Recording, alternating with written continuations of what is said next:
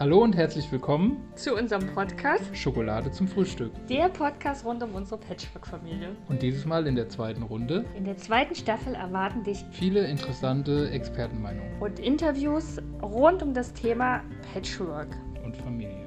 Viel Spaß! Bis gleich!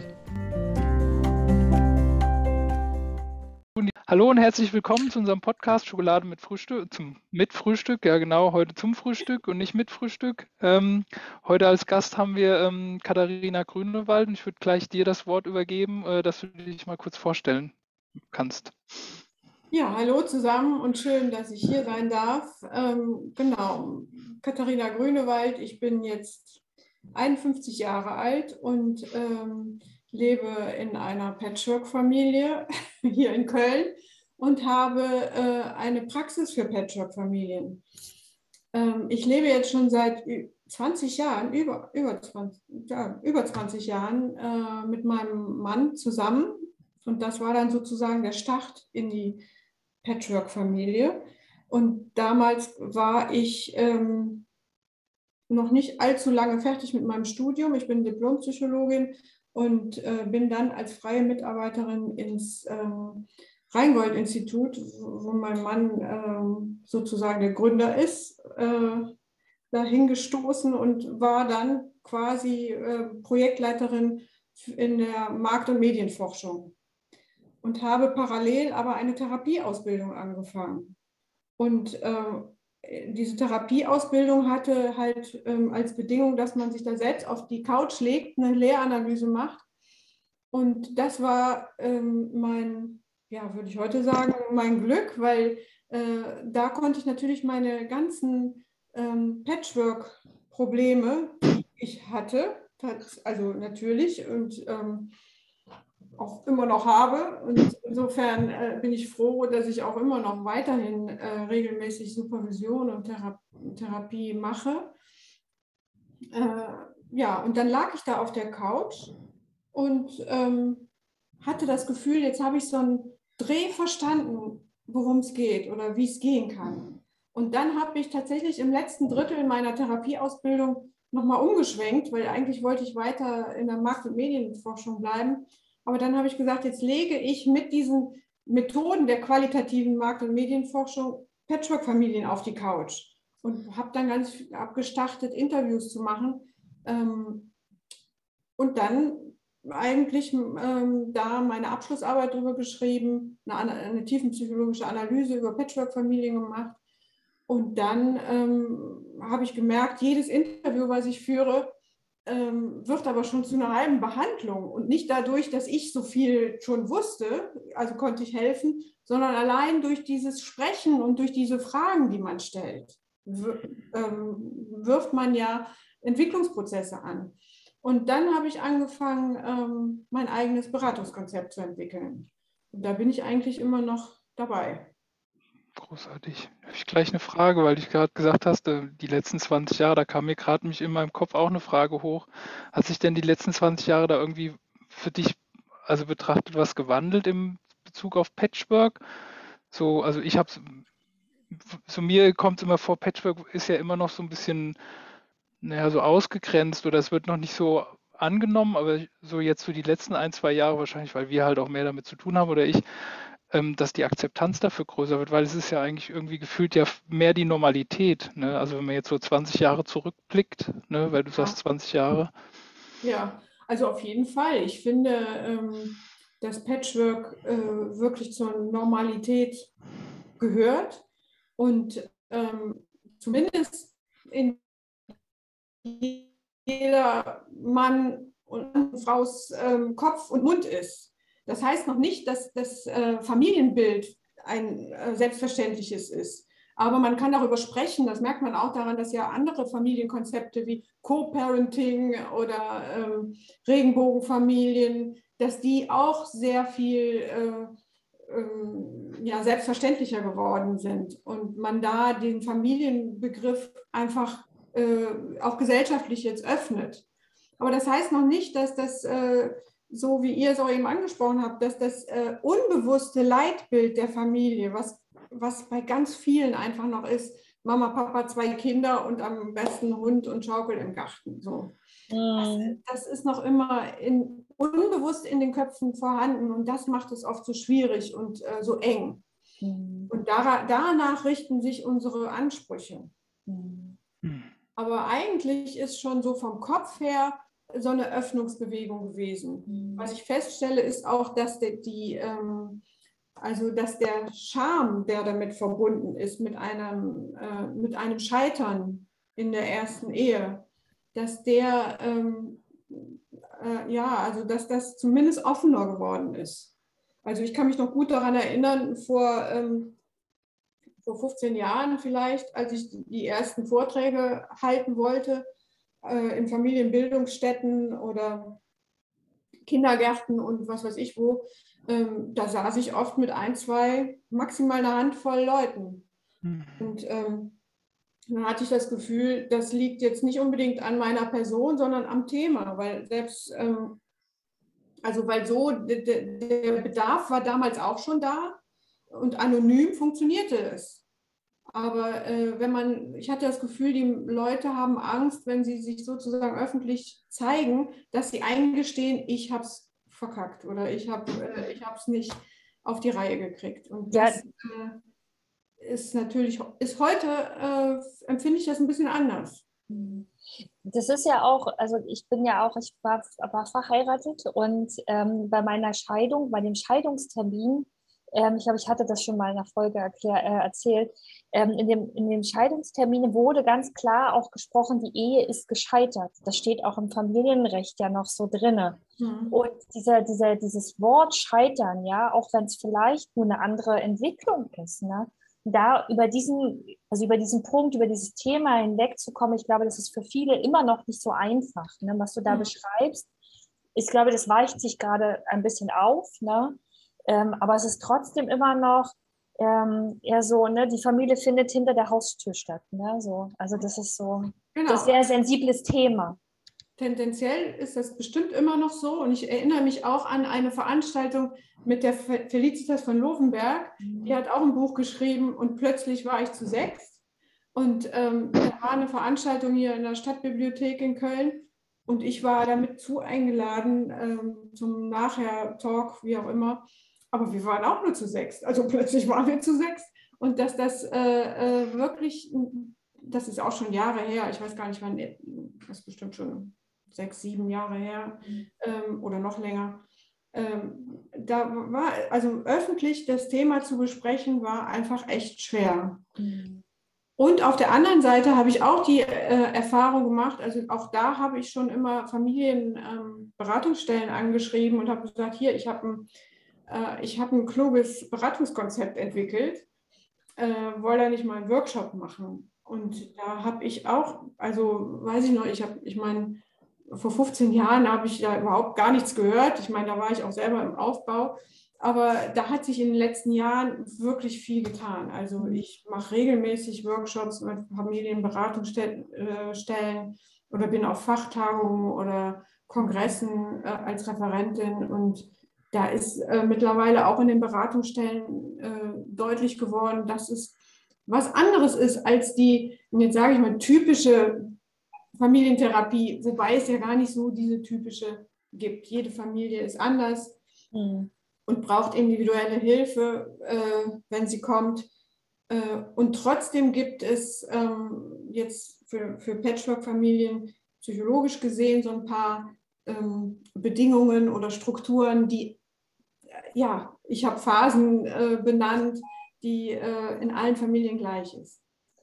Ähm, ich wollte dich nochmal fragen, magst du auf dein Beratungskonzept ähm, kurz nochmal eingehen? Also du hattest da jetzt vieles anderes, jede Familie ist ähm, individuell und brauchst die einzelne Unterstützung, aber du hast gesagt, da gibt es so ein paar Grundvoraussetzungen. Magst du da nochmal das kurz über, um, umreißen, dein Beratungskonzept?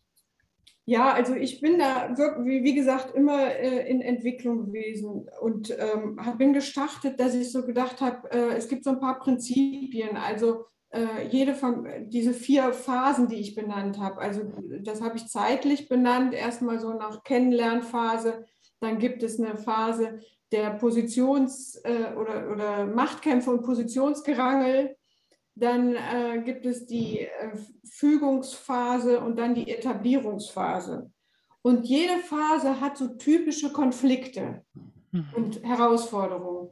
Und ähm, dann werde ich oft gefragt, ja, was kann man jetzt genau tun? Also kennenlernen haben wir jetzt von mir, also das ist oftmals ein Anliegen, dass Paare kommen und sagen, wie machen wir das jetzt? Wie kriegen wir denn jetzt, wir kennen uns und wir wissen jetzt, wir haben uns kennen und lieben gelernt und wir wissen jetzt, ähm, wir wollen die Kinder dazu nehmen. Wie macht man das perfekt? Wie kriegt man das jetzt hin, dass die Kinder direkt Teil unserer Liebe werden?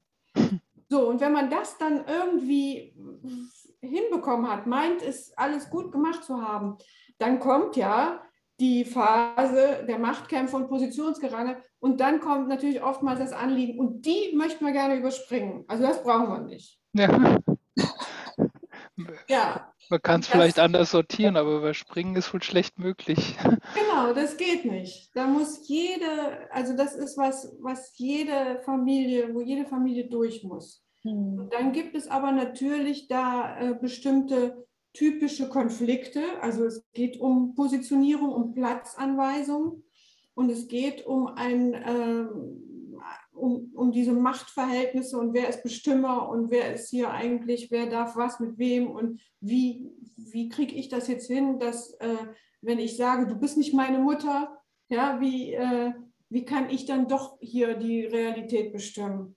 Und ähm, da gibt es halt dann, da gibt es ja kein richtig und falsch und wie man mit umgeht, aber es gibt natürlich dann, wenn man es akzeptiert hat, dass das so sein muss, dann kann man sich ja überlegen, wie gehen wir in dieser echt anstrengenden Zeit miteinander um. Dann lasst uns doch ein paar Regeln finden, wo wir es ähnlich wie zum Beispiel im Boxkampf, wo wir sagen, komm, jede, äh, jede Runde dauert noch eine bestimmte Zeit und äh, Schläge unter die Gürtellinie äh, akzeptieren wir nicht. Und, ähm, nach, und es gibt nach jeder Runde eine, eine Pause, wo jeder wieder gepäppelt wird. Mhm. Und dann geht es von mir aus, wenn es sein muss, weiter. Das, das sind so die ersten ähm, Regeln, die man dann auch den Kindern klar machen kann. Mhm. Das ist ein toller das, Vergleich. Ja, das ist ein toller Vergleich, weil alles hat ja irgendwie so seine Phasen. Und da wollte ich gerne so schön überleiten nochmal. Du hast ja so ein tolles Buch geschrieben, mhm. Glückliche Patchwork-Paare. Und ich fand das so großartig, weil viel wird ja ähm, darüber gesprochen, also ne, dass man auf die Kinder schaut und auf das Familienkonstrukt. Und ich finde, dass hier ja explizit auf die Paare, aber natürlich hat es auch ganz viel mit der Familie zu tun, ähm, eingegangen wird. Magst du uns ähm, zu deinem Buch was erzählen? Ja, also das ist ja auch eine Entwicklung. Ich habe ähm, 2014 habe ich mein erstes Buch geschrieben und das hieß äh, oder das heißt glückliche Stiefmutter. Genau. Mhm. Und das ist genau der Ansatzpunkt und das, das kam auch meiner Entwicklung äh, gleich, dass ich natürlich mit den Schwierigkeiten äh, zu kämpfen hatte, die mit den Kindern auftraten. Also, dass da mein Stiefsohn nicht so wollte wie ich, dass meine Stieftochter äh, irgendwie äh, das doof fand, dass ihre Mutter nicht dabei war oder wie auch immer. Ja? Also, ähm, oder dass ich so enttäuscht war, dass mein Mann äh, dann sagte, obwohl wir ein, äh, verabredet waren äh, ähm, und ein Wochenende zusammen geplant hatte, ich muss jetzt zu meinem Sohn. Mhm. Das, also das waren so Konflikte, die standen erstmal im, ähm, im Vordergrund. Und daher habe ich dann aus der Brille der Stiefmutter, weil mich das ja auch selber dann betraf, äh, die, ähm, dieses Buch geschrieben. Und da sind auch diese vier Phasen drin. Und äh, es geht da sehr um dieses, diese Patchwork-Konstruktion, also der Patchwork-Familie. Und dann ähm, habe ich gedacht, ja, jetzt habe ich ja alles mal so geschrieben und erklärt, jetzt äh, müsste es ja laufen. Und dann habe ich aber wiederum in meiner eigenen Entwicklung gemerkt, äh, dass, also wahrscheinlich, also ich meine, ein zentrales äh, Plädoyer in dem ersten Buch war schon, dass äh, der Selbstfürsorge. Ich habe im Prinzip diese Stiefmütterlichkeit umdefiniert. Also ich bin ein großer Fan davon, diese, diese Begriffe, die immer wieder verwandt werden. Deshalb äh, äh bin ich da direkt am Anfang auch so darauf eingestellt, also die nicht zu vermeiden und drumherum zu schiffen, sondern direkt rein und sagen, okay, was heißt das denn für uns? Äh, wir sind eine Trennungsfamilie. Wie kriegt man da jetzt einen positiven Dreh rein in, in dieses Trennen? Ja, also ich, da habe ich dieses ähm, produktive Trennungsprinzip entwickelt, was nämlich eine Auseinandersetzung ist. Ja, also das ist auch ein, wir trennen uns voneinander, aber nicht so weit, dass wir nichts mehr miteinander zu tun haben, sondern wir setzen uns ein Stück weit auseinander und dann kann man manche Dinge einfach besser betrachten. Ah, das ist ein hm. cooles Beispiel. Ach so, wir hatten für unsere Zuhörer, müssen wir noch sagen, wir hatten ja ein kurzes Vorgespräch und da haben wir gesagt, wir vermeiden bei uns das Wort Trennung, ähm, weil das so ein bisschen überbelastend, so negativ überbelastend. Aber das passt natürlich zu dem, dass man ihm wieder eine positive Bedeutung geben kann. Hm. Genau. Das ist toll, ja. Und so war ist es auch mit diesem Stiefmutterbegriff, der ja immer irgendwie direkt, man muss ja nicht sagen die böse Stiefmutter, sondern Stiefmutter reicht, das ist per se böse. Und da bin ich äh, äh, quasi, habe ich gedacht, nee, das Stiefmutter, das, den, diesen Begriff kriegt man ja nicht raus. Also auch so Versuche wie Bonusmama oder ähm, ich weiß nicht, was es da alles für Begriffe mittlerweile gibt. Ähm, die halten, die setzen sich nicht durch. Und mhm. daher war mein Ansatzpunkt jetzt zu sagen, okay, dann mache ich explizit die glückliche Stiefmutter. Mhm. So, dann habe ich mein zweites Buch geschrieben. Das ist ein kleines Büchlein, Herzenszeit heißt das. Und das hat im Zentrum die Selbstliebe. Das ist jetzt nicht nur für Patchwork-Familien, weil das äh, tut ja jedem gut, aber es ist natürlich ein, wirklich ein sehr zentrales, ähm, eine zentrale Säule meiner Behandlung auch, dass ich äh, da auf Selbstliebe, Selbstfürsorge äh, baue. Und dann habe ich, dann waren meine Kinder auch mittlerweile so äh, ein bisschen älter und äh, dann kommt auf einmal diese Paarbeziehung ja wieder ganz anders, rückt im, im Mittelpunkt. Und dann habe ich irgendwie erst verstanden, also das war jetzt meine eigene Entwicklung, aber eigentlich ist die Paarbeziehung ja die Grundlage äh, des Ganzen. Und insofern wäre es gut, wenn man damit, das also, Jesper Juhl hat gesagt, die Paarbeziehung kommt vor dem allerersten Kind. Ja. Und äh, weil das das Fundament, die Grundlage ist, weil wenn es die Liebe nicht mehr gibt im Paar, dann gibt es die ganze Patchwork-Konstruktion nicht. Das ist wie in der Familie, das ist das Fundament. Ne? Ja. Und insofern habe ich gedacht, okay, dann schreibe ich jetzt noch dieses ähm, glückliche Patchwork-Paar-Buch, wo ich quasi jetzt vom Paar ausgehe und die Liebesphasen eigentlich gelten die natürlich für jedes Liebespaar, aber ich habe das jetzt nochmal so geschrieben, im, unter den Bedingungen, unter dem Alltag der Patchwork-Situation, äh, was da einen auf einen zukommt und wo man oftmals sich verstricken kann. Also ich muss, genau, und das hat mich gerade so angesprochen in dem Buch, weil dieses klassische, ich verliebe mich in jemanden und dann verbringt man viel Zeit miteinander und dann ist man so der einzige Mensch in dem Leben des anderen und dann irgendwann äh, ziehen wir zusammen und dann kriegen wir gemeinsam Kinder, weil das, das ist es ja nicht bei dem Patchwork. Ne?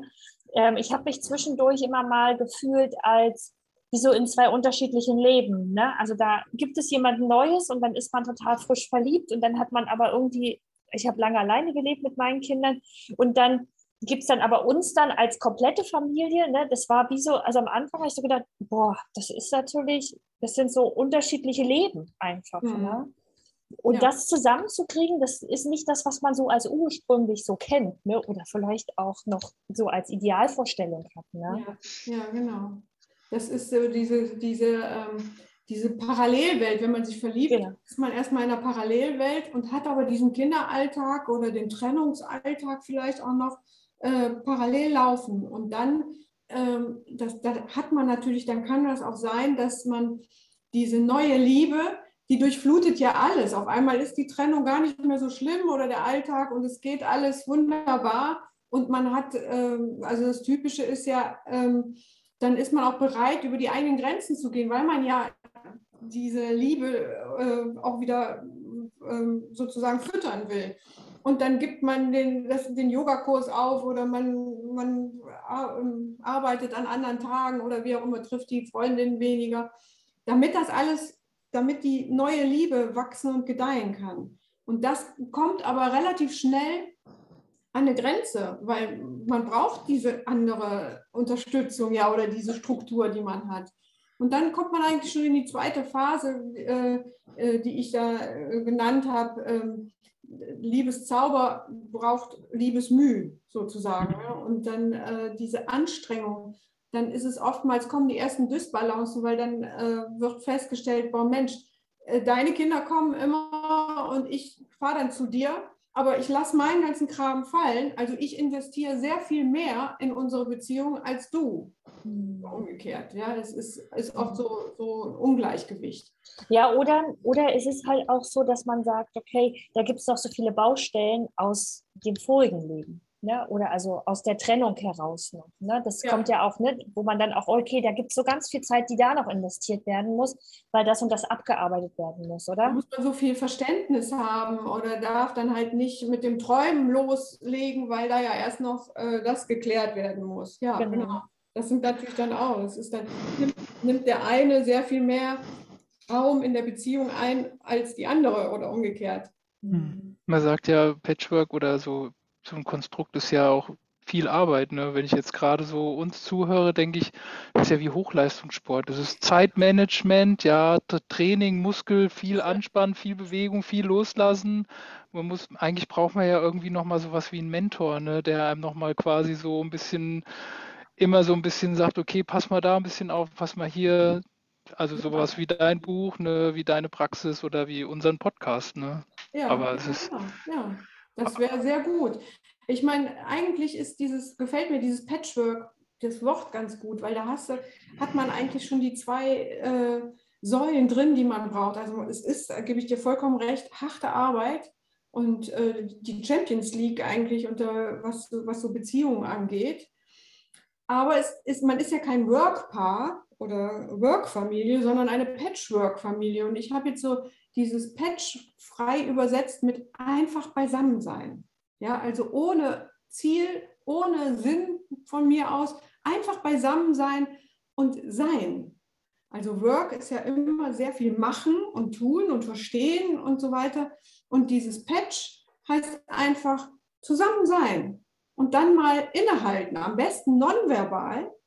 Einfach mal gucken, fließt da was, wo sind die Widerstände, Mhm. Dieses so experimentieren und nonverbal erkunden, am besten natürlich ohne Ablenkung von Handy und elektronischen Geräten. Und dann, ähm, das ist oftmals äh, wirklich richtig ähm, wie eine Energiequelle. Da sind wir wieder beim Loslassen, ne? annehmen, einfach mal laufen lassen. Ich glaube, ja. weil wir ist ja gerade so in diesem System oder in dem Konstrukt, ne, es hat viel mit Listen, Framen zu tun, Regeln, ne, und ich glaube, wir hatten es gerade letztes Wochenende bei uns, wir haben mal irgendwie waren so ohne Struktur und auf einmal hat sich das, es ist so groß geworden. Ne? Also es war auf einmal so ganz anders, so frei. Ne? Klar, nach einem Jahr hat sich dann natürlich auch jeder so seinen Platz gefunden und verschiedene Positionierungen haben schon stattgefunden. Auf einmal ne, ist das halt ähm, ein, nach einem Jahr ist irgendwie auch gefühlt viel Arbeit und Anspannung. Ne? Auf einmal lebt es halt auf. Ne? Es der, wie der Frühling, ne? Es kommt auf einmal, es blüht was auf. Ja.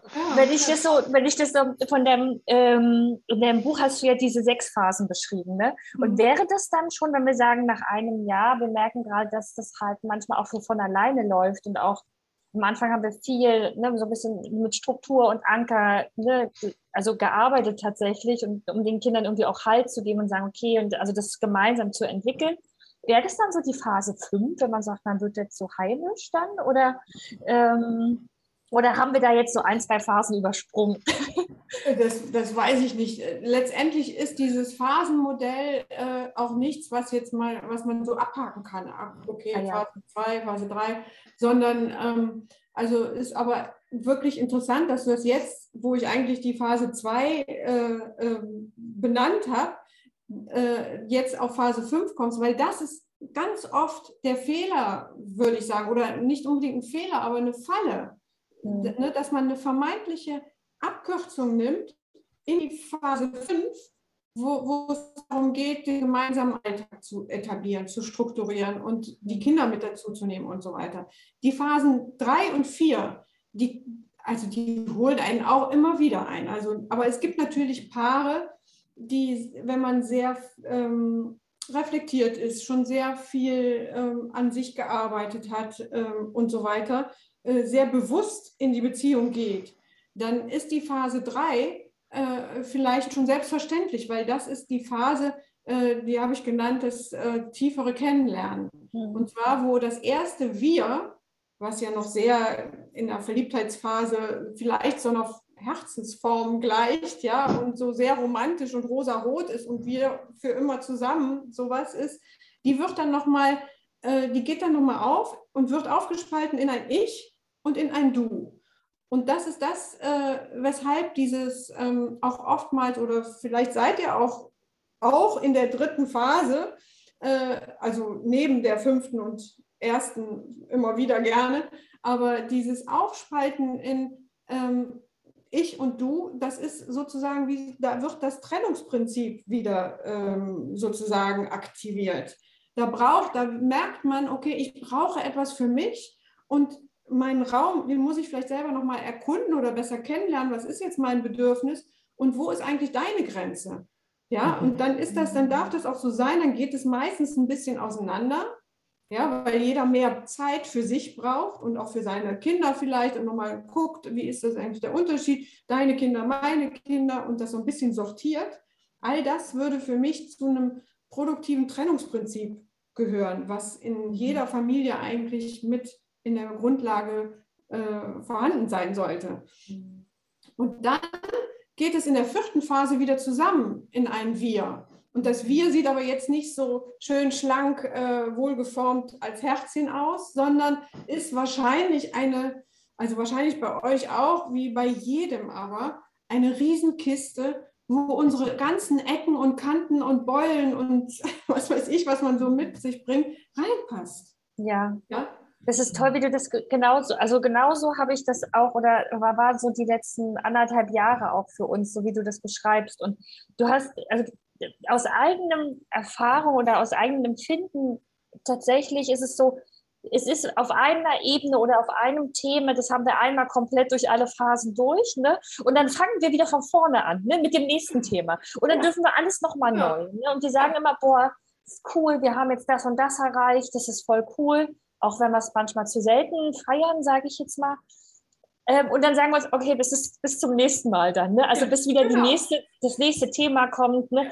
Weil das ja letztendlich ist es immer wieder ein neues Kennenlernen, ne? ein neues Entdecken des, der anderen oder der Facetten der anderen. So. Genau. Ja? damit befindet man sich in einer Spiralentwicklung und kommt ja. immer wieder an die gleichen Punkte, aber man sieht sie immer von einer anderen Höhe aus oder von einer anderen ähm, Ebene aus. Und das nennt man Entwicklung oder auch ja. Leben. Ne? Ja. So, genau so, wie du es jetzt beschrieben hast, so ist es richtig. Und äh, das merke ich nach äh, jetzt 20 Jahren natürlich genauso, dass ich denke, meine Güte, ich habe gedacht, wir hätten es jetzt mal echt äh, hinter uns und hätten es verstanden. Und nee, das ganze Wissen und so, das schützt leider nicht, merke ich. Ich falle da auch in, in diese ähm, Enttäuschungsfallen. Das äh, fiel mir am Anfang extrem schwer.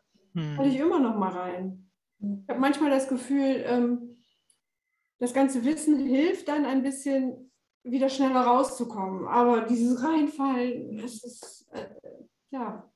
Ja, aber wo Licht ist, ist auch Schatten. Ne? Ich meine, das schützt ja einen nicht davor, dass man in die Fett genau. nimmt. Ich meine, wir haben, wir haben jetzt auch zweimal zusammen Urlaub gemacht. Wir war, dachten beim zweiten Mal, wir sind viel schlauer und wie man da zurückgekommen ist. Am Ende ist es genauso ausgegangen wie beim ersten Mal. Also wir waren wieder früher oder direkt zu Hause wie geplant und du kannst ja nicht alles bedenken. Es sind ja so kleine Parameter, die kleinen Stellschrauben, die halt dann nachher hinten raus halt einen großen Effekt haben ne? oder ins selbe Chaos dich reinreiten können. Ne? Aber ne? ich muss dazu sagen, wir haben aber letztendlich anders reagiert. Ne? Also wir haben den Bedürfnissen der Einzelnen tatsächlich nachgegeben. Das haben wir vorher nicht gemacht, weil wir dachten, wir müssen als Familie das jetzt auch ordentlich zu Ende bringen, so, ne?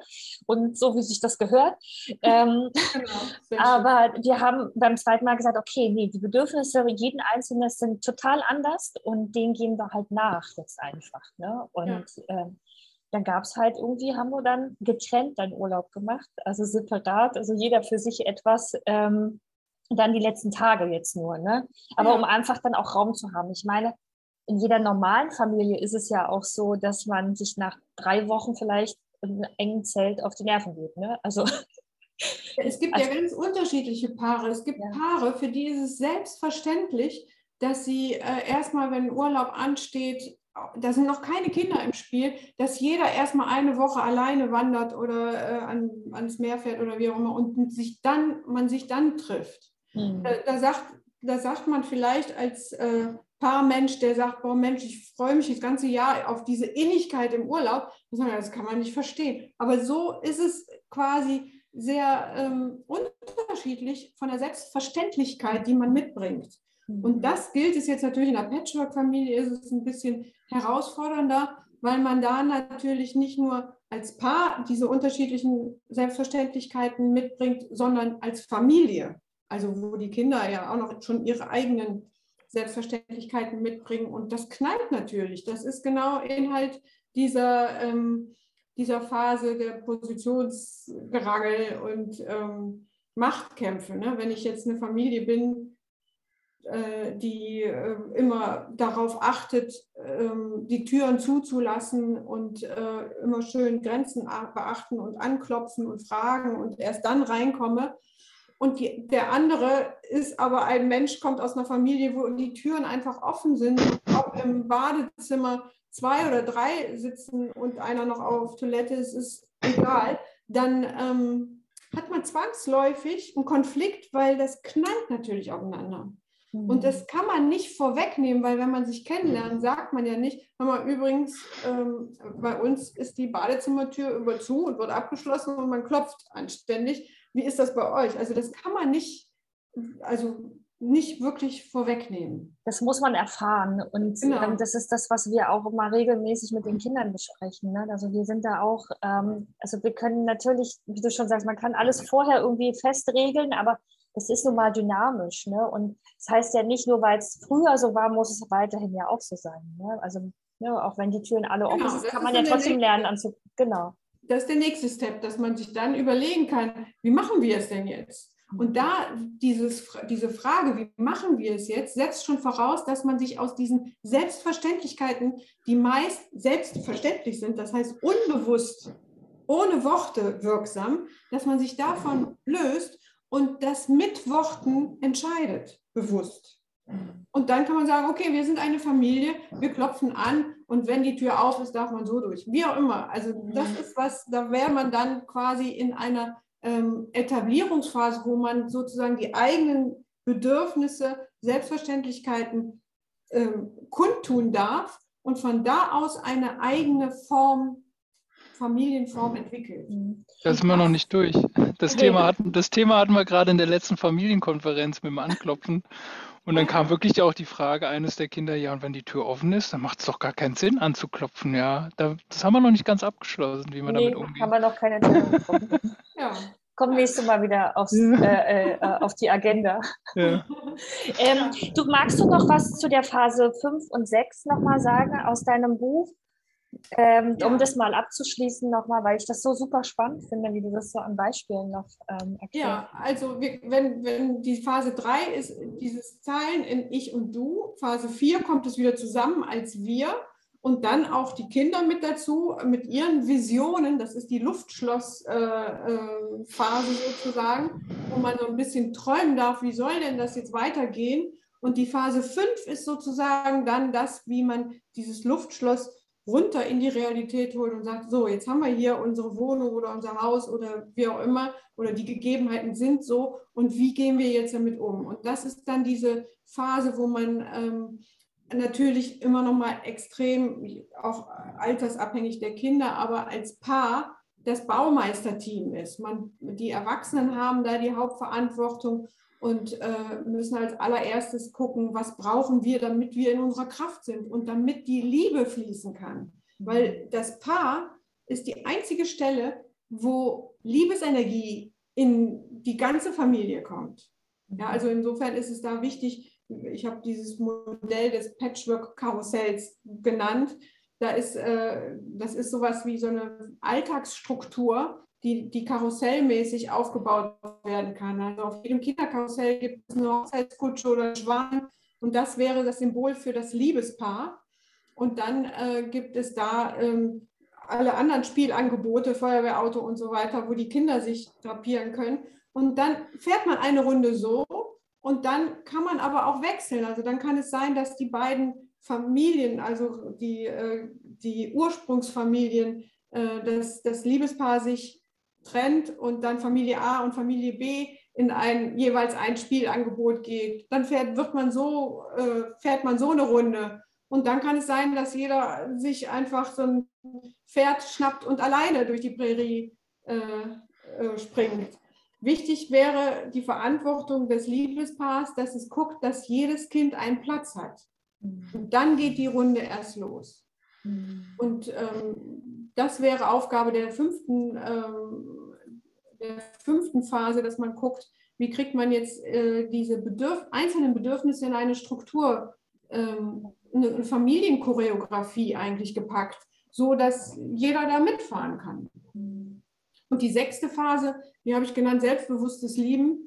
Äh, da, wo man denkt, so man hat es geschafft, jetzt sind endlich wieder, äh, jetzt kann man irgendwie loslassen. Und dann geht es in der Phase, äh, bin ich, glaube ich, gerade, dann geht es halt wieder von vorne los, dass man so denkt, boah, jetzt sind die Kinder ausgezogen, jetzt, ähm, ja, aber dann kommen auf einmal doch wieder äh, Schwierigkeiten. Dann hat der eine Sohn, mein Stiefsohn, zum Beispiel ein Examensball, das ist ähnlich wie so ein Abiball, da gibt es nur begrenzte ähm, Karten. Und dann ähm, macht er auf, also sagt er, okay, meine Mutter, mein Vater, meine Geschwister. Und dann hören die Karten auf. Und dann hm. kommt nur in den Familienchat, ist doch okay für dich, oder? Und ich aus so einem Impuls heraus, ja, ja, klar. Aber dann irgendwie dachte ich, boah, das ist total scheiße. Jetzt sind da alle, also die Ex-Familie mit, plus meine Kinder. Und ich die Halbgeschwister. Ja, und das ist was, ähm, da, da musste ich wieder richtig auch arbeiten, dann nach einer Zeit, wo ich gedacht habe, boah, wir haben uns so Familienstrukturen aufgebaut, wo mal so eine Familienhierarchie stimmte, dass wir sagten, äh, die Erwachsenen kommen zuerst und dann die Kinder. Aber jetzt ist ja mein Stiefsohn 27 dem kann ich ja nicht mehr vor, vorschreiben, wen er jetzt als erstes einlädt. Der, der darf ja einladen, wen er will, als erwachsener Mann. Und dann muss ich wieder akzeptieren, dass ich als Stiefmutter ganz hinten stehe und leider rausfalle. Und das ist nochmal so was, wo, wo ja, da habe ich dann, habe ich den ganzen Nachmittag, äh, meine Lösung war dann, äh, okay, ich mache eine eigene Examensfeier und schenke ihm die und lade dann auch noch Oma und Opa ein, die auch nicht kommen konnten. Dann habe ich den ganzen Nachmittag gebacken. Und dann, äh, das war dann meine Selbstfürsorge, wo ich das so verbacken musste. Mhm. grad, genau, wollte ich gerade fragen, deine Selbstfürsorge, ne? dass es dir dann wieder gut geht und schaust, ja. okay, wie, wo packe ich das jetzt hin? Ne? Ja, genau. Also es geht dann wieder von vorne los. Genau, und, und das ist ja aber das Spannende, ne? wo du denkst, okay, die und die Dinge, wir haben es jetzt schon so lange und wir haben uns das alles aufgebaut und dann kommen immer noch Themen hoch, ne? die uns immer wieder zeigen, okay, wir dürfen gerne demütig den Weg nochmal gehen. Ja, oder wenn ich so an meine Praxis denke, wie viele Menschen, Paare jetzt kommen, die jenseits der 70 sind, ja, die jetzt, wow. oder 60, 70, doch, die jetzt kommen, weil sie Schwierigkeiten mit den Enkeln haben oder ähm, sagen, jetzt müssen wir doch mal dran, weil ich möchte nicht, dass meine Enkel auch noch diese Patchwork-Stief, äh, wie auch immer, Verstrickungen mitnehmen in ihre Beziehungen. Jetzt mhm. möchte ich noch mal mich mit meiner Stieftochter oder meinem äh, Sohn mich hinsetzen und das klären. Das ist ganz, das ist ganz wunderbar. Das zeigt aber auch, dass es nie zu spät ist. Ne? Genau, es sind wunderbare Prozesse, die wirklich äh, es noch in sich haben. Und es zeigt auch, dass der Patchwork-Prozess, viele Menschen denken ja, boah, wenn die Kinder 18 sind, dann ist alles gut, dann sind sie auch im Haus. Und das, äh, ja, den Zahn muss ich leider ziehen. Die, das Patchwork-Prinzip, das Konzept, das hat man weiterhin. Das, äh, weiterhin aktiv. Ich glaube, das, das Thema ist oft doch nur, wenn ich immer noch die, die Idealvorstellung habe, Mama, Papa, zwei Kinder. Nur dann ist es ja eigentlich das Problem. Wenn es aber in meinem Kopf schon drin ist, ja, ich bin halt im Patchwork und es bedarf ja sowieso ein Dorf, um Kinder zu erziehen oder mit Kindern groß zu werden, Kinder zu entwickeln, dann spielt das ja eigentlich gar keine Rolle, oder? Also ist ja ganz einfach. Ja, also genau. ja, aber man hat da schon diese inneren Ansprüche. Das ist äh, oftmals das größte Hindernis, weshalb mhm. man da nicht ähm, nicht frei sein kann, ja. Wenn das kleine Ego da nicht irgendwie um die Ecke guckt und sagt, da war doch was. Ja, ja. auch oftmals so dieses Bild ähm, der guten Mutter oder der, des guten Vaters. Ne? Wenn ich jetzt, äh, ich, klar habe ich jetzt Lust, äh, mit meiner Freundin wegzufahren, aber dann muss ich meine Kinder bei meinem Mann lassen, äh, bei dem Stiefvater lassen, bin ich dann noch eine gute Mutter? Also solche Fragen kommen dann oftmals, die einem ähm, im Weg stehen. Und ja, da ist das äh, Instrument, was ihr eben erzählt habt, Familienkonferenz, Gold wert, dass man da solche Fragen einfach äh, auch gerne und oftmals philosophisch erstmal bespricht mit den Kindern. Was ist denn eigentlich eine gute Mutter? Oder was ist denn Familie? Wenn ihr das mit eurer, euren Kindern machen würdet, was ist denn für dich Familie? Dann habt ihr bei jedem eine andere Antwort. Und mhm. das, wenn ihr dann sagen würdet, so, so, und wenn wir jetzt Nachbarin oder Freund XY dazu nehmen, haben wir noch eine andere Antwort. Und das wäre schon so eine tolle Erkenntnis, dass man sagt, okay, das ist für jeden was anderes. Und warum sollen wir jetzt nicht als dieses System oder Gemeinschaft, wie wir sind, warum so, dürfen wir nicht dieses, diesen Familienbegriff für uns beanspruchen? Mhm das ist natürlich für mich, ich würde sagen, klar, Familie. Und da würde ich alle positiven Eigenschaften reinhauen, die, die mir einfallen. Mhm. Und damit drehst du eigentlich diesen, diesen, diesen, diesen, dieses Wort wieder, ne? Also, genau, ja. Das, das, genau. Um, um auch mit der Trennung, ne? wieder einen positiven Aspekt, einen anderen Aspekt mit reinbringen, um das neu zu entdecken, eigentlich neu zu denken. Ne? Ja, genau. Das ist dann die, die Familie à la Nauroschat oder Niederhäuser. Genau. Ja. NN. ja, genau. Bei uns stehen, wie viele Namen stehen bei uns an der Tür? Viele. Vier. Vier, Vier unterschiedliche, genau. Ja. ja, dann macht er genau da so einen Begriff, ne, Definition à la NN. Das, das, also so war es bei uns immer, dass wir gesagt haben, äh, das fing an mit ganz einfachen Sachen, was Süßkram angeht mein Mann aß immer schon gerne ein Eis nach dem, äh, nach dem, Essen. Und wenn die Kinder dann irgendwie Süßkramverbot hatten oder wie auch immer, dann durften die trotzdem nach dem Essen immer noch ein Eis essen, weil äh, nach Grünewaldscher Definition Eiscreme kein Süßkram. Ach so, okay. Ja, also das, das ist auch cool. Ja, aber das ist ja schön, das zu durchbrechen. Ne? Ja, ja, diese Freiheit, sich zu nehmen, die Dinge selbst zu definieren. Nach ganz viel Pipi Langstrumpf. Genau, ja. Das ist das, was vielen Patchwork-Familien fehlt, weil man sich nach diesem, wie du eben auch gesagt hast, wie es sich gehört, dann kommt man natürlich, man fährt zusammen los, man kommt zusammen zurück und ne, wie es so sein muss. Ja. Und da hilft so eine Pippi Langstrumpf-Freiheit ja. zu sagen, hä, wieso muss das so sein? Ja. Wer sagt das? Wollen wir das? Mhm.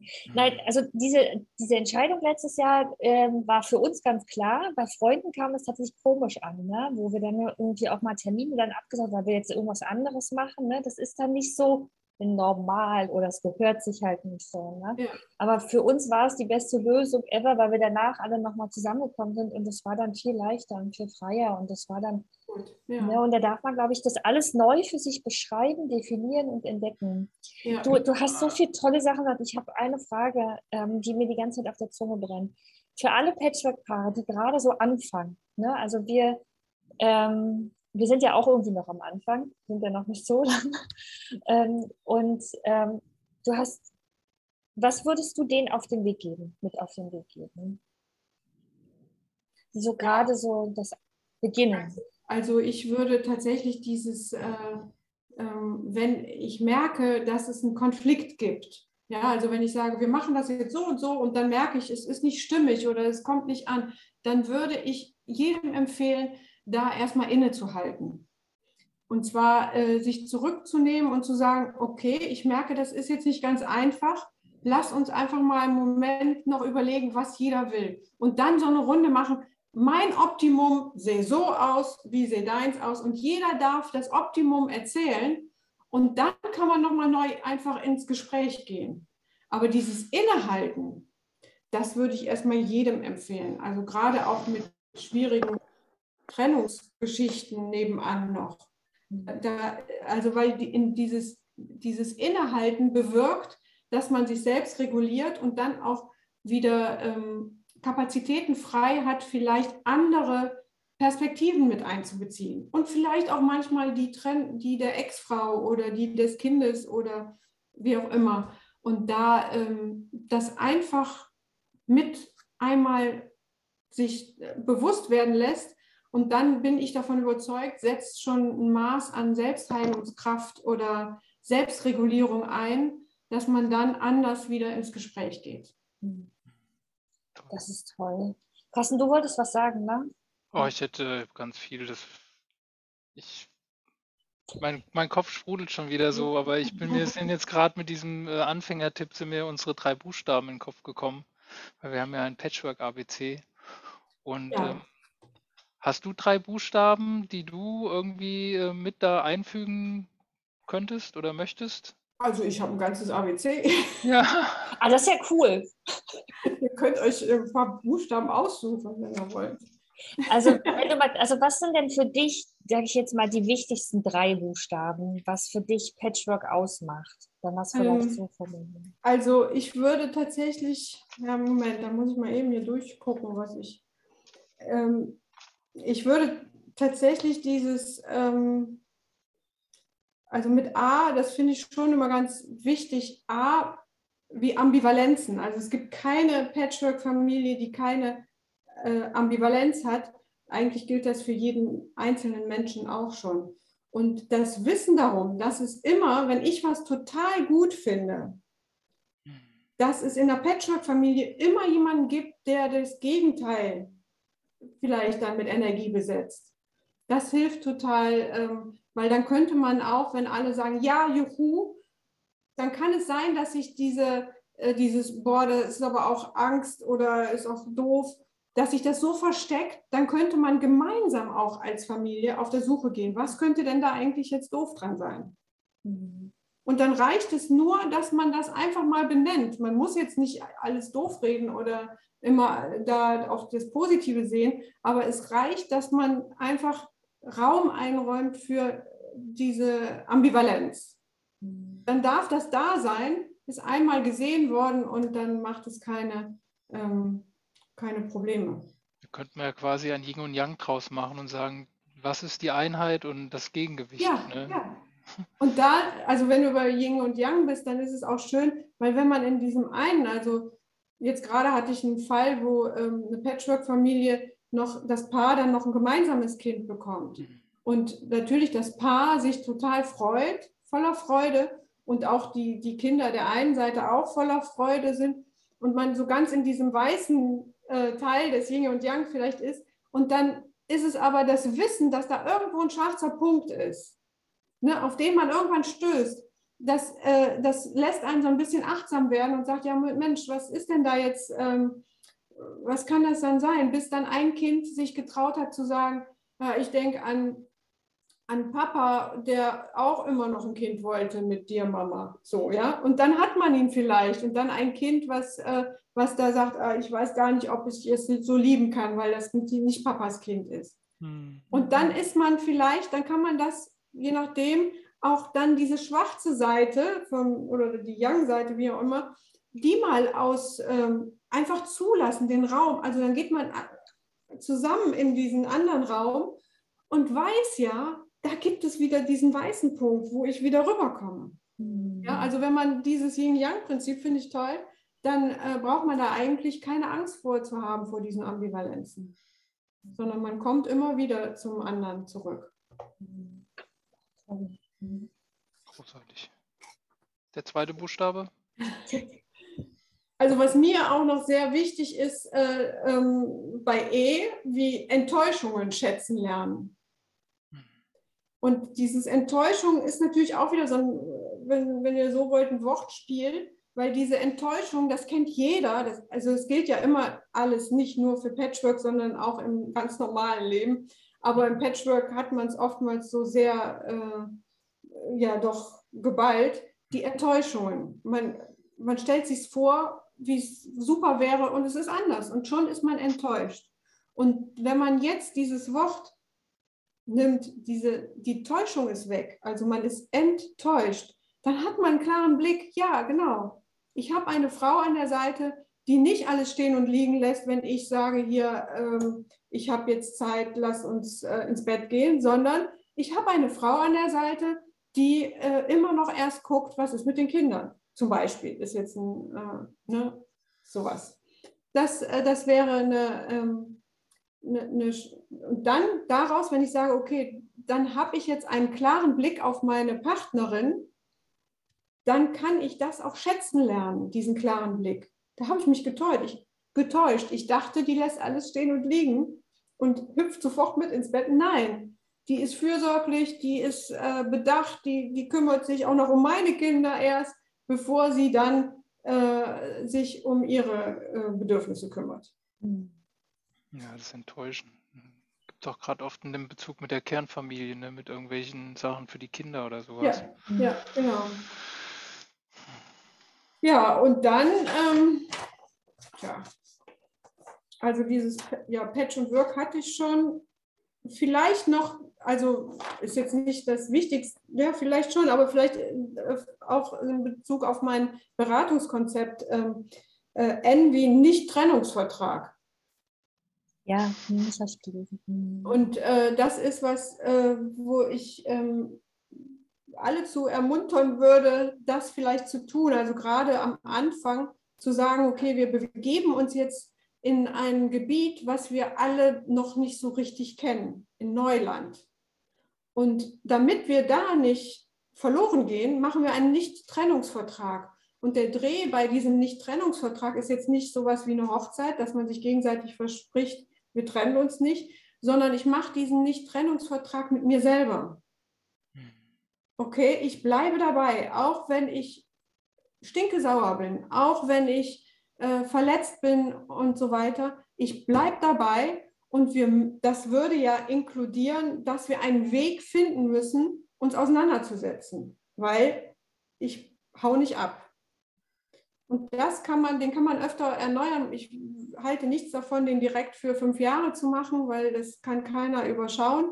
Aber man kann den gut und gerne jede drei Monate quartalsweise erneuern für sich selbst. Und es ist eine Sache, die ist nicht abhängig davon, ob, ähm, ob der andere die auch macht. Das kann ich ganz für mich alleine machen.